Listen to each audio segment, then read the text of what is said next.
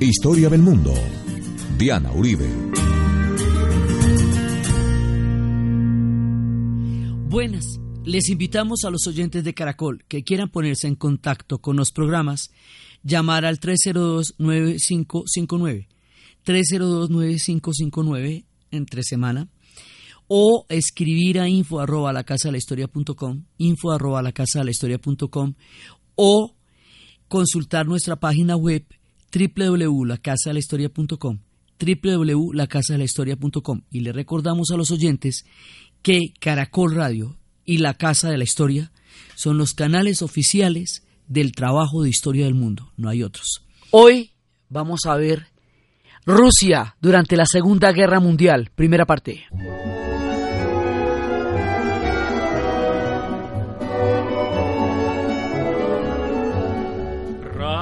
Расцветали яблони и груши, поплыли туманы над рекой. Выходила на берег Катюша, на высокий берег, на крутой. Выходила на берег Катюша, на высокий берег, на крутой. Выходила, песню заводила про степного сизого горла, про того, которого любила, про того, чьи письма берегла. Про того, которого любила, про того, чьи письма берегла. Ой, ты песня, песня девичья, ты птица ясно солнце свет,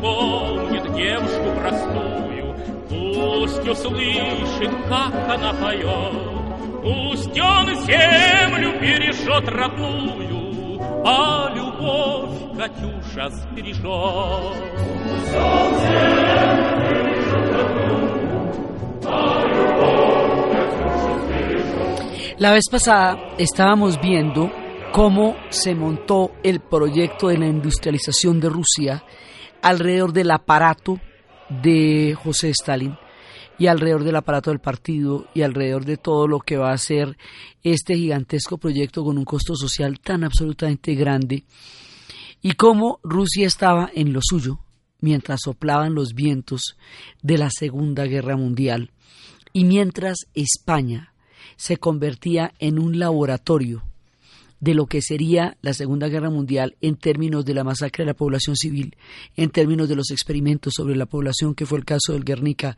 en términos de los bandos que habrían de consolidarse para la Segunda Guerra Mundial, porque es a través de los republicanos, apoyados por las brigadas internacionales y la, y la Unión Soviética, y a través de los nacionalistas apoyados por la Legión Cóndor de Alemania y por los italianos, por la Alemania nazi, por los italianos fascistas, que se dirimieron los bandos que habrían de encontrarse meses después, porque la Guerra Civil Española termina en 1939, termina en junio y en septiembre de 1939 estallaría la Segunda Guerra Mundial. Entonces, el escenario del mundo se va haciendo cada vez más complejo y hay un momento entre estas dos que se va a dar un pacto que es gravísimo. Ese es el pacto entre Hitler y Stalin. Ese pacto significa una traición verdaderamente inarrable porque resulta que el conflicto que se estaba dirimiendo en el escenario mundial era el conflicto entre el fascismo y el socialismo. Y Rusia representaba el socialismo y Alemania e Italia en ese momento representaban el fascismo.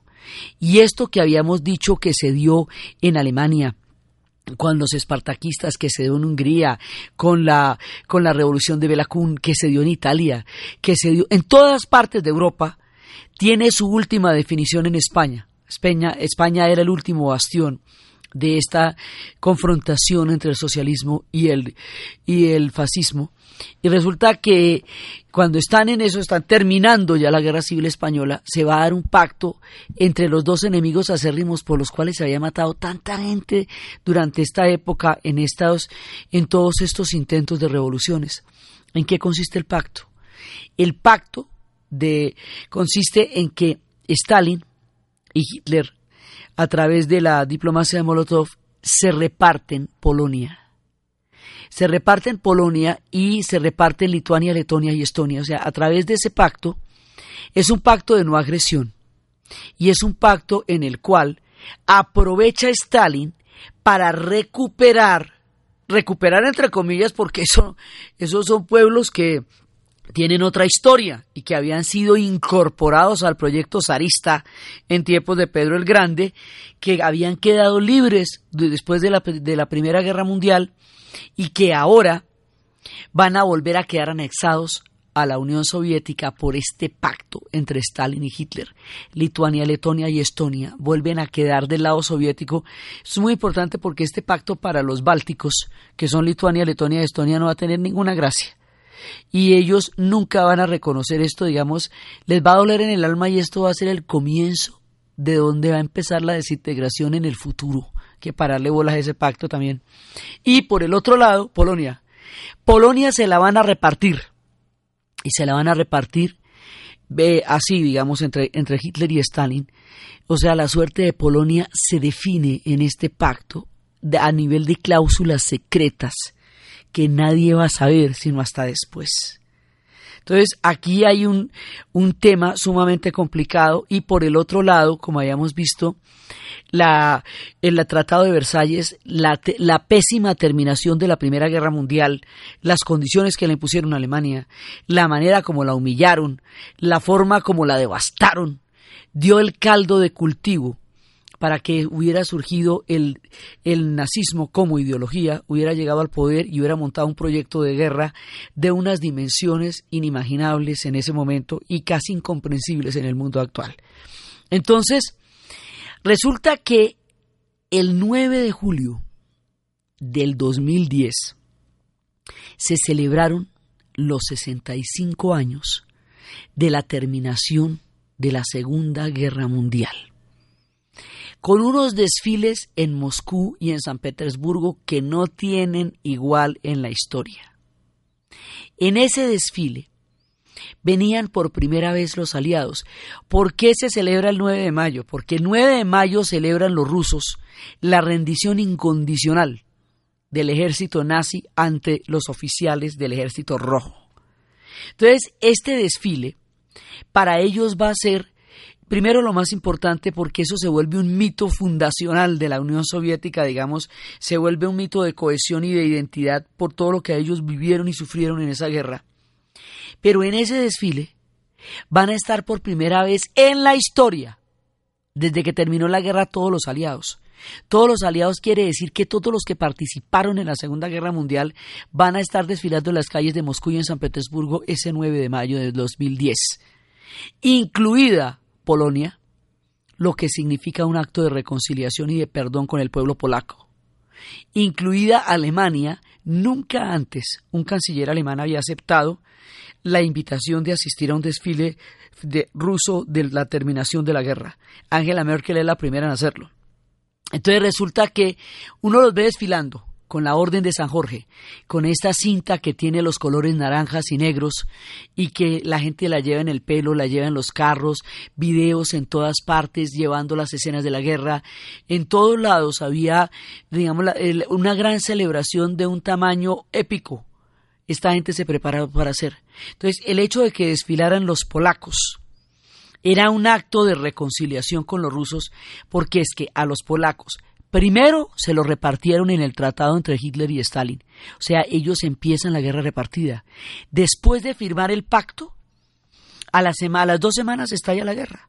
O sea, cuando Hitler asegura que los rusos no se le van a meter en el camino, que él va a destruir a Inglaterra y a Francia, va a armar toda esta, toda esta parte de la guerra relámpago, va a entrar por Polonia, que no va a haber oposición de Rusia a su invasión a Polonia Porque Hitler lo primero que hace es desconocer el Tratado de Versalles, anexarse los territorios que les habían quitado, Sarre, Alsacia, Lorena, todo eso.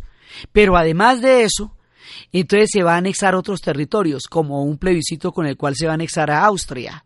Y Austria también es un pueblo germano. Entonces, sobre una base de, pangermanismo aquí y de toda esta vaina del nazismo, entonces, chin, se mete con los austriacos. Luego se reparten Checoslovaquia, creyendo Inglaterra y Francia que autorizando el reparto de Checoslovaquia, quedándole carne eslava, no se los va a comer a ellos el tigre. Y resulta que se reparten Checoslovaquia con el, digamos, con la autorización de los aliados, que eso es una cosa increíble. Y finalmente Hitler avanza hacia Polonia. Él avanza a Polonia con la seguridad de que los rusos no se van a meter en su camino y para eso hizo el pacto de no agresión con Stalin. Entonces Stalin, en el sistema de purgas que veníamos viendo desde la vez pasada, dentro del sistema de purgas, la última purga que había hecho era de toda la oficialidad rusa, de la oficialidad soviética, porque lo que Stalin trata es de eliminar fuentes de poder que él no controle. Y como los militares eran una fuente de poder que él no controlaba, entonces purga la alta oficialidad, con lo cual se va a quedar sin oficiales preparados a la hora en que le toque enfrentar esta guerra. Lo otra cosa que va a hacer es muy grave. En un lugar llamado Katim, y después de firmado el trato eh, del pacto de no agresión con Hitler, van a detener a una cantidad de oficiales polacos que se calcula entre 6 y 14 mil oficiales. O sea, la cifra es absolutamente increíble. Los van a meter en un bosque y los van a asesinar para asegurarse de que no haya una resistencia polaca cuando se presente la invasión. A esto se le conoce como la matanza de Katyn. Y esa matanza de Katyn la hicieron los soviéticos y la hizo Stalin.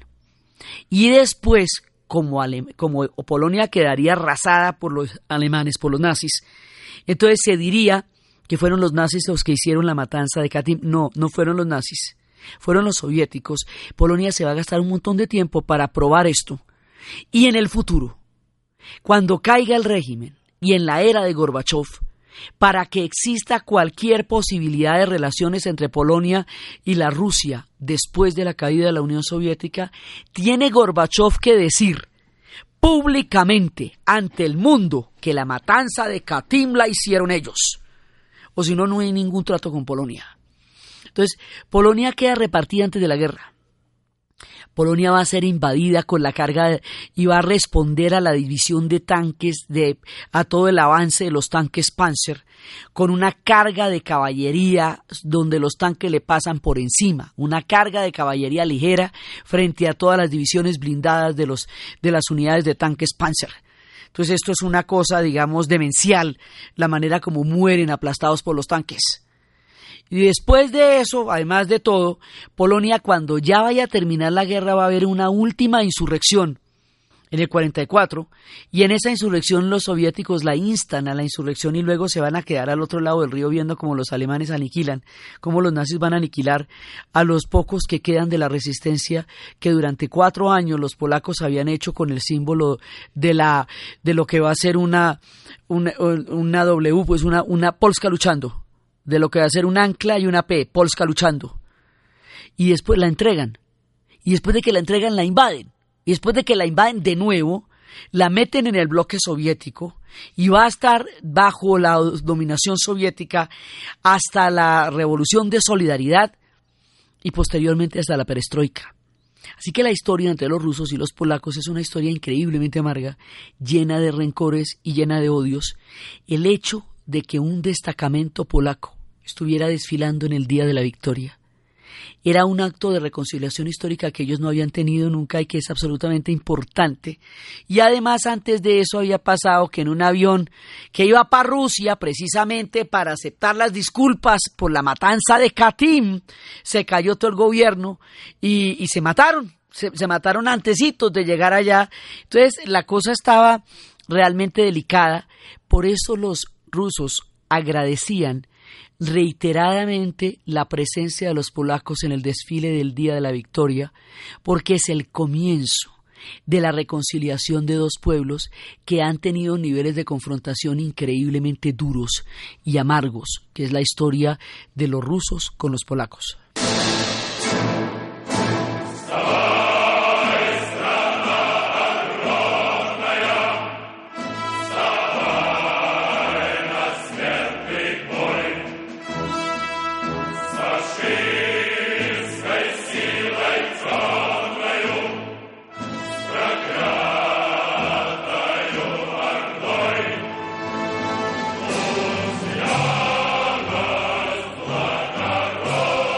Van desfilando allá.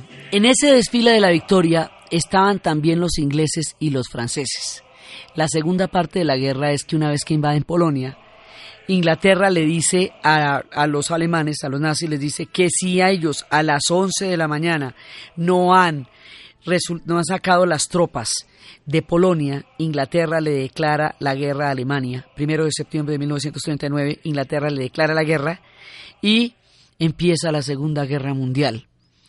Hitler cuenta con que él va a, rápidamente, después de la guerra relámpago, él cuenta con que va a poder doblegar a Inglaterra y con que no va a tener un segundo frente, porque ya hizo un pacto con los soviéticos en que no se van a meter y ya tiene doblegado rápidamente, va a doblegar al mundo con la guerra relámpaga. Europa la va, en, en, menos de un año, va a caer toda Europa, va a caer Francia, van a caer todos los demás países, unos ya repartidos, como el caso de Austria, de Polonia, de Checoslovaquia, y otros que van a ser invadidos por las divisiones tanques, Panzer.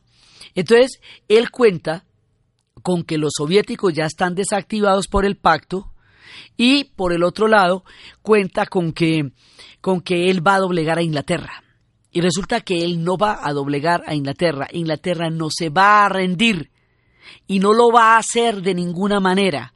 Y el hecho de que Inglaterra no se rinda permitió que continuara abierto el frente occidental, que hubiera a quien ayudar cuando los gringos entraran a la guerra, los gringos tenían que entrar para ayudar a los ingleses, pero si los ingleses no hubieran resistido, no hubiera habido a quién ayudar ni, ni cómo recuperar Europa, porque todo el ejército del, eh, europeo quedó atrapado en Dunkerque y los ingleses los sacaron uno por uno y los llevaron hasta sus costas. Y así salvaron 350 mil hombres porque en el exilio se reunieron los gobiernos del mundo en Inglaterra, porque desde Inglaterra De Gaulle llamó a la resistencia una vez que Francia porque desde Inglaterra se hicieron todos los, toda la coordinación para la resistencia y para el ataque, porque Inglaterra necesitaba desesperadamente la ayuda de los Estados Unidos y Roosevelt decía, si mi vecino se le está incendiando la casa, ¿por qué no le presto mi banguera? ¿Por qué no se la voy a poder prestar? Entonces, sin Inglaterra, pues no hay, digamos, no hay, no hay a nadie a quien ayudar. O sea, la resistencia de Inglaterra fue absolutamente definitiva para que hubiera una posibilidad de, reorganizarse y contestar el ataque tan contundente que habían, que habían hecho las fuerzas de Hitler durante la guerra relámpago. Por eso estaban desfilando allá. En este desfile de la victoria es cuando reconocen que es la Segunda Guerra Mundial porque el papel de Rusia en la guerra es tan grande que ellos la llaman la Gran Guerra Patriótica, no la Segunda Guerra Mundial. Porque la Segunda Guerra Mundial cada uno se atribuye que él la ganó. Entonces dice, bueno, los gringos que porque llegaron después de Pearl Harbor y entonces hicieron la diferencia. Sí, pero si los ingleses no aguantan, usted no hubiera habido a quien ayudar. Los ingleses, porque aguantaron con toda la razón, su resistencia fue definitiva. Pero solitos, solitos, solitos no hubieran aguantado mucho más y no llegan los gringos también. ¿Sí? Y si usted ve, todo el mundo hizo lo suyo. Y a la final, la Segunda Guerra Mundial la van a ganar todos. Lo que pasa es que la definición última la van a hacer los soviéticos. La definición ya clara y total. Entonces, durante todos estos años, cada cual contaba su parte pero no teníamos una visión en conjunto de todo lo que pasó. Ahora la tenemos porque tenemos toda la desclasificación de archivos. En ese desfile de la victoria se veían todos los que realmente tomaron parte allá, todas las divisiones, entonces estaban los ingleses, estaban los franceses, estaban los americanos que entrarían después del ataque a Pearl Harbor ante la, la en un principio la impotencia de Roosevelt que veía una guerra que era absolutamente importante intervenir y el pueblo norteamericano no tenía ninguna gana de intervenir en una guerra porque su experiencia en la Primera Guerra Mundial había sido totalmente decepcionante. Se habían metido para terminar un conflicto y llevarlo a la paz y terminaron siendo los testigos de una venganza en la cual eh, se terminó despedazando Alemania. O sea, ellos para eso, ellos no entendieron ahí eso, mejor dicho, de qué fue. Entonces estaban desfilando los norteamericanos, lo cual es muy simbólico porque en tiempos de la Guerra Fría esto sería absolutamente impensable ver las tropas desfilando en el día de la victoria, los hoteles llenos de gente que venía con sus familias, veteranos recordando las unidades, hombres que hoy tienen 80 y 90 años, que llevaban todas sus medallas y recordaban su papel en ese conflicto tan grande que ha tenido la humanidad, que fue la Segunda Guerra Mundial, desfilaban el día de la victoria. Entonces, así iban desfilando todos y cada uno y recordando cómo se fue dando. Entonces, la primera parte va a ser la parte del frente occidental y de la guerra relámpago, pero el frente occidental va a quedar abierto porque Inglaterra no se va a rendir. Y mientras tanto, entonces lo que va a pasar es que por el otro lado eh, están, están organizándose y todo, y por el otro lado Estados Unidos va a entrar después del ataque a Pearl Harbor, ya en el 41, y por el otro lado, detrás de los italianos, es como los alemanes se van a terminar metiendo en el norte del África, en Tobruk y en el Alamein. Hoy, ciudades que tienen el corazón del mundo, con la boca eh, entrecortada, con la respiración entrecortada, esperando a ver qué es lo que pasa ahí. Hoy mismo en Tobruk, Libia, y en el Alamein. ¿Sí? Entonces, así es que se van a meter en el norte del África, esto se va a volver una guerra mundial. Pero todavía esto no tenía nada que ver con Rusia. Hasta ahora todo eso era un escenario que estaba sucediendo en el frente occidental y que a los rusos no parecía tocarlos. No parecía que esa fuera su guerra porque por ahora era la guerra de todos los demás.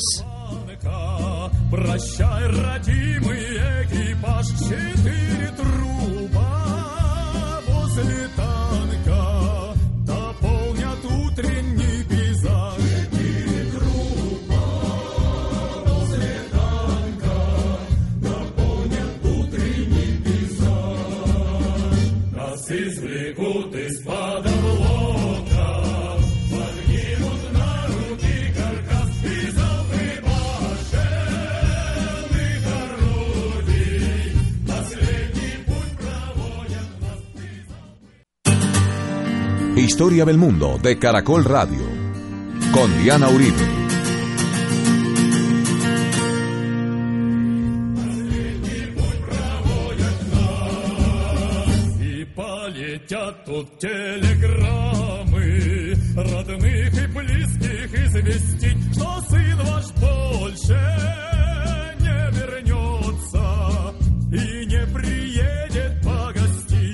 Resulta que va a haber una gran red de espías, la más organizada y la más seria de todas, que se llamaba la Orquesta Roja, dirigida por Paul Trepper y eso tenía unas coberturas de almacenes de gabartinas eh, que se supone que eran eh, uruguayos en Europa. Bueno, una cosa así muy compleja. Hay una novela que cuenta esta historia, que es la Orquesta Roja. La Orquesta Roja, con el nivel de espionaje y las redes que tenían, todo el tiempo le está diciendo a Stalin que hay una increíble movilización de tropas nazis hacia la frontera de Rusia. Y Stalin no lo puede creer porque filmó un trato con Hitler, firmó un pacto con él, no entiende ni se imagina por qué ni de qué manera habría de violar ese pacto y habría de dirigir sus divisiones hacia la frontera soviética. Es muy particular porque Stalin, que era un tipo tan absolutamente paranoico, tan totalmente desconfiado, que hasta su sombra la veía, va a creer en la palabra de Hitler, que no tenía ninguna palabra con nadie porque el tipo lo que hizo fue romper todos los acuerdos. Entonces, él cree hasta el, hasta el último momento, él cree que no es cierto, que no lo va a atacar. Los espías le dicen, mire, es, es impresionante la movilización de tropas hacia la frontera. Eso tiene que llevar a un ataque porque de otra manera, ¿cómo es que va a desviar esa increíble cantidad de recursos que está necesitando en el frente occidental para llevarlos hasta, hasta donde usted? O sea, eso tiene que ser que van a atacar. Stalin no cree, y no cree, y no cree, hasta que atacan. Y se van a meter allá. Ahora, ¿qué es lo que quiere Hitler? Hitler considera que se va a meter, que él, su idea era no crear dos frentes, porque eso fue lo que no pudieron ganar durante la Primera Guerra Mundial. Entonces, la idea era rápidamente derrotar al frente occidental, a Inglaterra y a Francia, y dirigir todos sus esfuerzos hacia la Unión Soviética. En vista de que Inglaterra no cae, lo que va a hacer es decir, bueno, no importa, dejamos otro frente ahí, pero en todo caso avanzamos hacia la Unión Soviética y él pensaba que llegar a la Unión Soviética era una cuestión de pocos meses. No llevaban provisiones de invierno, ni botas de invierno. Él pensaba que las divisiones Panzer eran invencibles porque lo habían sido, que nadie los iba a parar, que no iba manera, no había ninguna manera de parar esta combinación de tanques y de aviación, que eso era tan mortal que eh, rápidamente, en cuestión de cuatro o cinco meses, iban a dominar a la Unión Soviética y de todas maneras mantenían la guerra en el frente occidental. Pero si van todos para allá. Entonces resulta que, contra todos los pronósticos de Stalin y sobre la información verdaderamente fidedigna que tenía la Orquesta Roja, efectivamente Hitler se va a meter con la Unión Soviética. Eso no lo pueden creer. Se mete por una gran cantidad de frentes, se mete por el Báltico, a la altura de Kronstadt y a la altura de, donde, de donde queda ahora el Palacio de Peterhof. Se mete por, por Crimea, se mete por, por todos lados. Hay un momento en Sebastopol, en que ellos van a aguantar la entrada alemana durante 125 días, lo cual es un heroísmo increíble porque Sebastopol no tenía cómo aguantar un ataque de estas proporciones. Si uno ve los mapas de guerra, esos son flechas y flechas y flechas y flechas por todas partes, están entrando por una gran cantidad de puntos. Están entrando a la Unión Soviética. Stalin no lo puede creer, no, no sabe qué hacer no está preparado para eso. Acaba de fulgar a la oficialidad soviética, así que sus propios recursos, sus propios hombres están muertos ahorita. ¿Y de dónde va a sacar él para enfrentar semejante guerra cuando nunca se le ocurrió que le tocara enfrentarla? Resulta que Hitler, entre sus proyectos más delirantes, más macabros y más aterradores, tenía el exterminio eslavo. Su idea de un espacio vital era sobre la Unión Soviética. La Unión Soviética era el objetivo desde el principio y lo iba a llevar a cabo una vez dominara Occidente. El pacto era una mentira y era una, no solamente fue una traición en sí misma, desde el punto de vista ideológico del fascismo y del comunismo, sino que él ya tenía pensado romper ese pacto más adelante y acabar con la Unión Soviética, hemos visto muchas veces el tema del paneslavismo y el pangermanismo. Y hay territorios germanos dentro del mundo eslavo, que es el caso del corredor de Danzig, por lo que se justificaba, por lo que ellos eh, dijeron que justificaba su invasión a Polonia.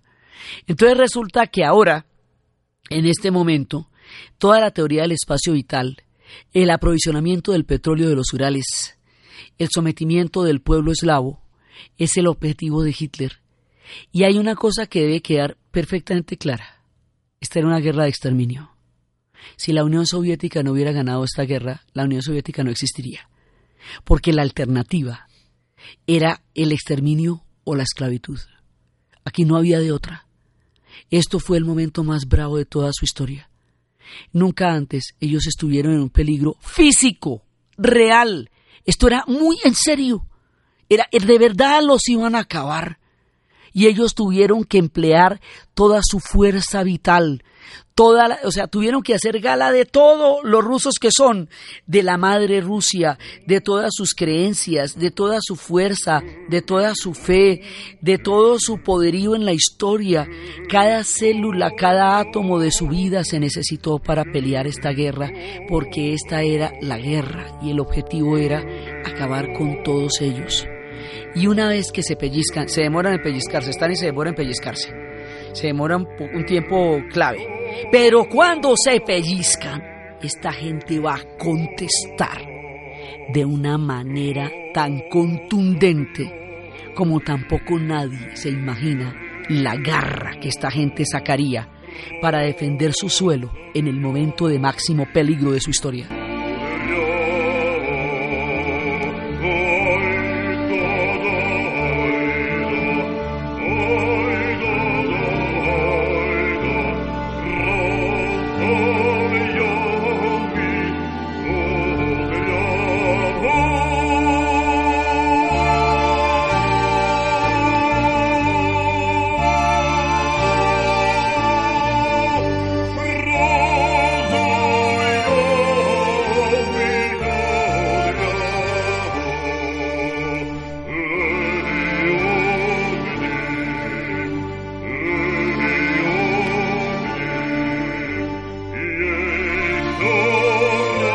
Operación se llamaba Operación Barbarroja. Era el nombre clave, con nombre código, para la entrada de las tropas nazis a la Unión Soviética. Y se van a meter allá con una política de aniquilamiento. Y primero iban las divisiones blindadas. Y detrás de las divisiones blindadas, detrás de los tanques, venían los regimientos de aniquilamiento. Entraron a Bielorrusia. Bielorrusia queda en línea recta entre Moscú y Berlín. En Bielorrusia van a destruir 628 aldeas. Van a quemar un millón seiscientos mil seres humanos en un genocidio terrible, indiscriminado. Ellos consideraban que en la Unión Soviética era contra los judíos, contra los bolcheviques, contra todo la, contra los eslavos, o sea, por todo, por, por eslavos, por judíos, por bolcheviques, eh, por todo. Entonces, no había distinción de nada, aniquilaron a todo el mundo. Y empiezan con esto a contraer una deuda con la Unión Soviética. Ellos no imaginan cómo la van a pagar en el futuro. Cuando los soviéticos entren en Berlín, los tanques soviéticos tendrán en la boca el nombre de las aldeas bielorrusas que fueron calcinadas durante la invasión como referente para entrar a capturar Berlín. O sea, esto va a ser una cosa impresionante porque se van a crear unas cuentas de cobro muy grandes. Por eso es tan importante que Angela Merkel estuviera el día de la victoria, porque es una manera de empezar realmente a cerrar las heridas, pues, porque las heridas que se abrieron en esta guerra, el resto del siglo XX, terminado el siglo XX, todavía estaban vivas. Entonces, van a entrar allá. Entran arriba por Kronstadt y van a entrar a un palacio que se llama el Palacio de Peterhof. El Palacio de Peterhof es uno de los palacios más fastuosos que uno se puede imaginar. Fue lo que erigió Pedro el Grande para dar testimonio de su grandeza y tiene terrazas de tableros de ajedrez y es todo dorado y es como de sueños, como de cuentos. Y lo hizo para conmemorar además la victoria sobre los suecos que le daría la salida al Báltico y le daría eh, toda la historia europea. Entonces resulta que allá, en Peterhof, ese palacio lo volvieron pedacitos, lo destruyeron por completo y se llevaron un Neptuno, una estatua de Neptuno muy germana ella, que era emblemática para los soviéticos, se la llevaron que para Berlín. Resulta que los soviéticos, una vez terminada la guerra, van a coger cada uno de los pedacitos del palacio, de los pedacitos así que quedaron de los pisos del palacio, lo van a llevar ante las autoridades y le van a decir que si eso sirve para reconstruir Peterhof. Van a durar 25 años reconstruyendo Peterhof. Hasta que va a quedar tan preciosa, tan imponente, tan dorada, tan maravillosa como fue en tiempos de Pedro. Hoy es uno de esos lugares de orgullo y cuando uno ve ese palacio tan fastuoso, están todas las fotos de cómo quedó y cómo se los destruyeron a punta de bombardeos y cómo les aniquilaron ese testimonio de su muy querido Pedro el Grande. Y el Neptuno, que lo quitaron de la fuente, cuando se fueron a Berlín, en la caída de Berlín lo encontraron por allá en una caja, en una casa, y les ha dado una furia. Dijeron, uy, pero es que se lo traían traído, era para Berlín el colmo. Y pusieron su Neptuno ahí y lo tienen todo bonito y brillantico. Y a todo el que va le cuentan que ese Neptuno lo rescataron de las calles de Berlín porque se los habían robado durante el bombardeo al Palacio de Peterhof. Entonces empiezan toda la destrucción y hay un momento en que Stalin está verdaderamente aterrado. Esto va a llegar ya a pocos kilómetros de Moscú, ¿me entiende? O sea, esto ya no se puede imaginar. Ahí viene un dicho que dice, detrás está Moscú. Cuando no se puede retroceder, cuando no hay vuelta atrás, cuando todo está perdido, cuando hay que luchar hasta el último aliento de vida, los rusos dicen, detrás está Moscú. Moscú no puede caer. Moscú no puede caer porque esto es impensable. Tan seguro estaba Hitler de que Moscú caería que había mandado hacer un montón de medallas de cruces gamadas de una vez para ir eh, para ir condecorando a los oficiales que se tomaran Moscú. ¿Cómo te parece?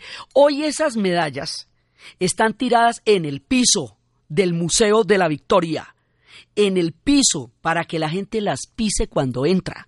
Están en una cajita de cristal, pero están en el suelo para que todo el mundo tenga que mirar abajo y ver en el piso las cruces gamadas de una Moscú que nunca se tomaron, porque eso no podía pasar. Y ahí la tienen, para que la gente las vea claramente dónde están. Y porque además después cuando se rindieron les hicieron botar sus estandartes en el piso. Entonces resulta que ya están a nada de Moscú. Pero Rusia no es solamente un país europeo, también es un país asiático. También tiene una inmensa cantidad de estepas hacia el Asia. Richard Sorge, un miembro de la Orquesta Roja, alemán, comunista, con su alma en la Unión Soviética, va a revelar el secreto más importante de la Segunda Guerra Mundial va a escuchar en una reunión del alto mando japonés que Japón no piensa atacar a Rusia, que no va a haber un ataque a la Unión Soviética por la Manchuria. Y al tener eso claro, todas las divisiones que estaban en el Asia, junto, mirando a Japón, de Kamchatka para allá, las van a traer y las van a traer y las van a traer para Europa, pues para la Rusia europea, para poder contraatacar a los nazis, porque hasta ahora la cosa era terrible. Entonces las van a traer y a traer. A Richard Sorge después, él, nadie se va a aguantar el haber salvado la Segunda Guerra Mundial con ese secreto. Se lo contó a la chica, a una chica, la chica lo delató y al tipo lo fusilar más adelante. Pero él salvó a la Unión Soviética. Porque ese chisme era suficiente para traer todas las divisiones. Esas divisiones son divisiones de estepa. Es gente que viene de los glaciares, de la Siberia. Esa gente sabe de frío. Y a todas estas, estando los alemanes en una campaña, estando allá los nazis en una campaña que, que iba a durar cuatro meses, no llevaban provisiones de invierno. La campaña no les va a durar ningunos cuatro meses, la campaña va a durar dos años. Y resulta que va a llegar el general invierno el más frío también de los últimos cien años. E igual que lo hicieron los ejércitos napoleónicos, igual que llegaron sin provisiones, igual que pensaron que esto iba a durar cinco meses, igual que habían pactado el zar Alejandro y Napoleón un pacto de paz por el cual se habían sido incorporadas al imperio zarista Lituania, Letonia y Estonia también y Finlandia, o sea, ya las habían, digamos, las habían tomado ya de manera definitiva, aunque Pedro el Grande había hecho ese primer envión, es Alejandro el que lo ratifica en ese tratado con Napoleón, igual y por lo mismo y de la misma manera y sin haber aprendido nada van y se meten con las mismas botas después del mismo pacto para la misma estepa y los rusos le salen con tierra arrasada y con la resistencia más grande del mundo. Entonces cuando vienen las divisiones de la Siberia, ya todos preparados para el frío, completamente vestidos de blanco, en el Museo de la Victoria hay unos, una técnica de instalación que se llama el diorama. Y el diorama es una mezcla de pintura y escultura que recrea las escenas más poderosas de la guerra y una de esas escenas son esta gente totalmente vestida de blanco, con unos esquís gigantescos, avanzando por la nieve para llegar a los refuerzos de la gente que está aguantando en las ciudades y que está aguantando desesperadamente. Entonces, antes de que llegue, ¿cómo era que antes de llegar a Moscú? ¿Cómo sería el susto tan absolutamente terrible que llegó a tener Stalin que en un momento dado sobrevoló Moscú en un avión con un icono de la Virgen. Stalin, esta revolución que era totalmente atea, que no creía en la religión. Esto, esto ya era estar demasiado asustados, demasiado asustados. El hombre sobrevoló en una, en una avioneta con la Virgen para bendecir a Moscú, a ver si podía salvar a la Santa Madre y a ver si podía salvar a Moscú, porque la cosa era realmente de terror, de peligro. Si Moscú caía, mire, ya no hay nada que hacer si Moscú caía. Y los nazis estaban tan seguros que ya se habían precondicorado. Y en ese momento llegarán las divisiones. Van a llegar todas las divisiones a apoyar.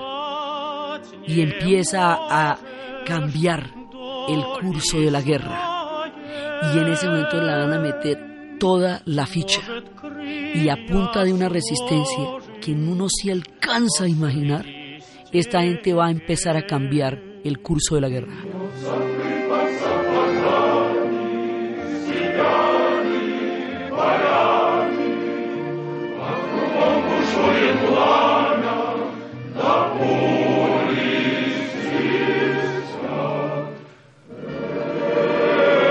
En ese momento dejan cesan las persecuciones contra todas las religiones y contra todo el mundo, porque lo que hay que sacar es esto adelante, porque hay que salvar a la Santa Madre Rusia, porque el peligro es inminente.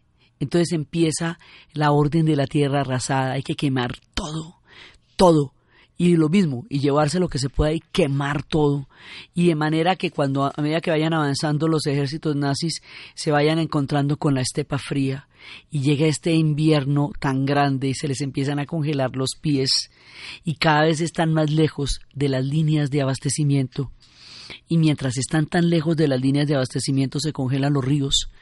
Y al congelarse los ríos, vienen estos destacamentos en esquís gente preparada para el hielo. Son las divisiones de las grandes estepas frías, la gente de la Siberia. A ellos el frío no los espeluca. Sí, los alemanes tienen inviernos muy duros, pero no han visto una cosa de Esto no se sabe. Estamos hablando de 40 grados bajo cero que esta gente puede echar en un, en un buen invierno. Y ese invierno fue muy fuerte. Y mientras tanto, porque como el ataque es simultáneo en varias partes, van a suceder dos episodios que son absolutamente aterradores.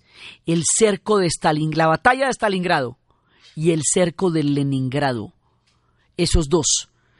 Porque además la iban era para los Urales. Pero Hitler, digamos, la campaña en Rusia es el punto más demencial y macabro de la, de la aterradora locura de Adolfo Hitler porque Stalingrado no era un objetivo, no se necesitaba para nada, esto, a, cuente qué, era porque se llamaba Stalingrado, era por un tema con Stalin, y la otra era porque se llamaba Leningrado, porque realmente el objetivo son los Urales. El petróleo de los montes Urales era lo que ellos necesitaban para renovar los abastecimientos una vez en la gran estepa, pero se pierden en estas batallas y se pierden en Moscú, que objetivamente no era tan importante. De Moscú sí, pero Leningrado y, y, Stalingrado no. Entonces se van para allá, pero aquí va a pasar una cosa terrible. Resulta que no van a evacuar las ciudades. Ni Leningrado ni Stalingrado fueron evacuadas. Quiere decir que el cerco, el hambre, el intento de aniquilamiento, las batallas casa por casa, se van a dar con la población civil adentro y por encima de la población civil se van a enfrentar el ejército rojo, que es una cosa increíble, y se va a presentar, y, y el ejército nazi, por entre la población, la población va a quedar calcinada ahí, a quedar metida en medio del hambre y van a meterse en una guerra parecida a la guerra de trincheras, es decir, una guerra donde usted no puede avanzar porque está totalmente bloqueado ahí, pero en lugar de trincheras es casa por casa. Por cada pared de Stalingrado va a caer una pared en Berlín. Ellos dicen, mire, esta de Stalingrado se la cobro se la cobro en Berlín. O sea, usted, es cada ventana, esa ventana la rompo en Berlín. Esta pared la rompo en Berlín. Esto, mejor dicho, todo lo que usted me haga en Stalingrado, yo se lo voy a hacer en Berlín cuando llegue a Berlín, ¿no yo? Y esto va a ser la batalla más aterradora de toda la Segunda Guerra Mundial y probablemente de toda la humanidad desde que nosotros tenemos memoria en la era moderna, la batalla de Stalingrado. No, no, ha pasado nada peor y espero que el mundo nunca tenga que ver algo ni parecido a lo que fue Stalingrado. Entonces, están en los cercos de estas ciudades. O sea, todo está pasando al tiempo. Están cercando estas ciudades, están entrando por el Báltico, están bombardeando Peterhof. Está, ya cayó la gente de Sebastopol, que aguantó lo más que pudo, pero ya la avanzada es mucho más grande. Entonces, el escenario se vuelve gigantesco, el frente ruso se vuelve colosal. Y en medio, cuando ya, cuando toda la oficialidad había sido purgada por Stalin, cuando no había cómo responder a un ataque de estos, va a surgir una figura grande, absolutamente increíble, el mariscal Chukov. Él fue el que dirigió la victoria soviética de la manera más impresionante. Su estatua ecuestre está en el centro de la Plaza Roja. Ahí está el mariscal Chukov. Se le rinde tributo todos los días porque Rusia existe por ello, señor. Sí, así nomás. En, los desfiles de las victorias salen todos los veteranos con todas sus medallas. Los niños les entregan claveles. En todas partes los veneran. Son los hombres que salvaron a Rusia. Son los hombres que hicieron posible la existencia de este pueblo. Cada vez son menos. Hoy están muy viejos. Pero eh, todo el país rinde, se para cuando ellos entran a un sitio, se paran. La gente en los restaurantes se pone de pie cuando entra un veterano de estos. Porque esta gente, con un sacrificio absolutamente increíble, lo salvó de la, del rostro de la desgracia. Rusia va a poner el costo más alto de la guerra. La Unión Soviética va a perder en la Segunda Guerra Mundial 27 millones de seres humanos. Eso es la mitad de la población de Colombia. Eso es, eso es casi la población de Argentina. Eso es casi la población de Venezuela. Sí, esto es una cosa increíble. Las antiguas basílicas que estaban convertidas en, en, eh, en, panaderías o en talleres volvieron a restaurarse como iglesias o para rezar o para apilar miles de cadáveres, miles de cadáveres hasta las cúpulas llenas si países enteros, el equivalente a países enteros debajo de la nieve, debajo del hielo, la tragedia más grande en la, en la sangre derramada, en nuestra famosa basílica que se hizo para conmemorar, pues, en honor del zar asesinado, una bomba cayó en la basílica, quedó debajo del brazo de San Sergio, no explotó y salvó la gran basílica de San Petersburgo, hoy San Petersburgo y en esa época Leningrado, y está el rostro y la foto para los que entran de cómo se salvó esa basílica, los milagros de la guerra. Esto está en el momento más álgido.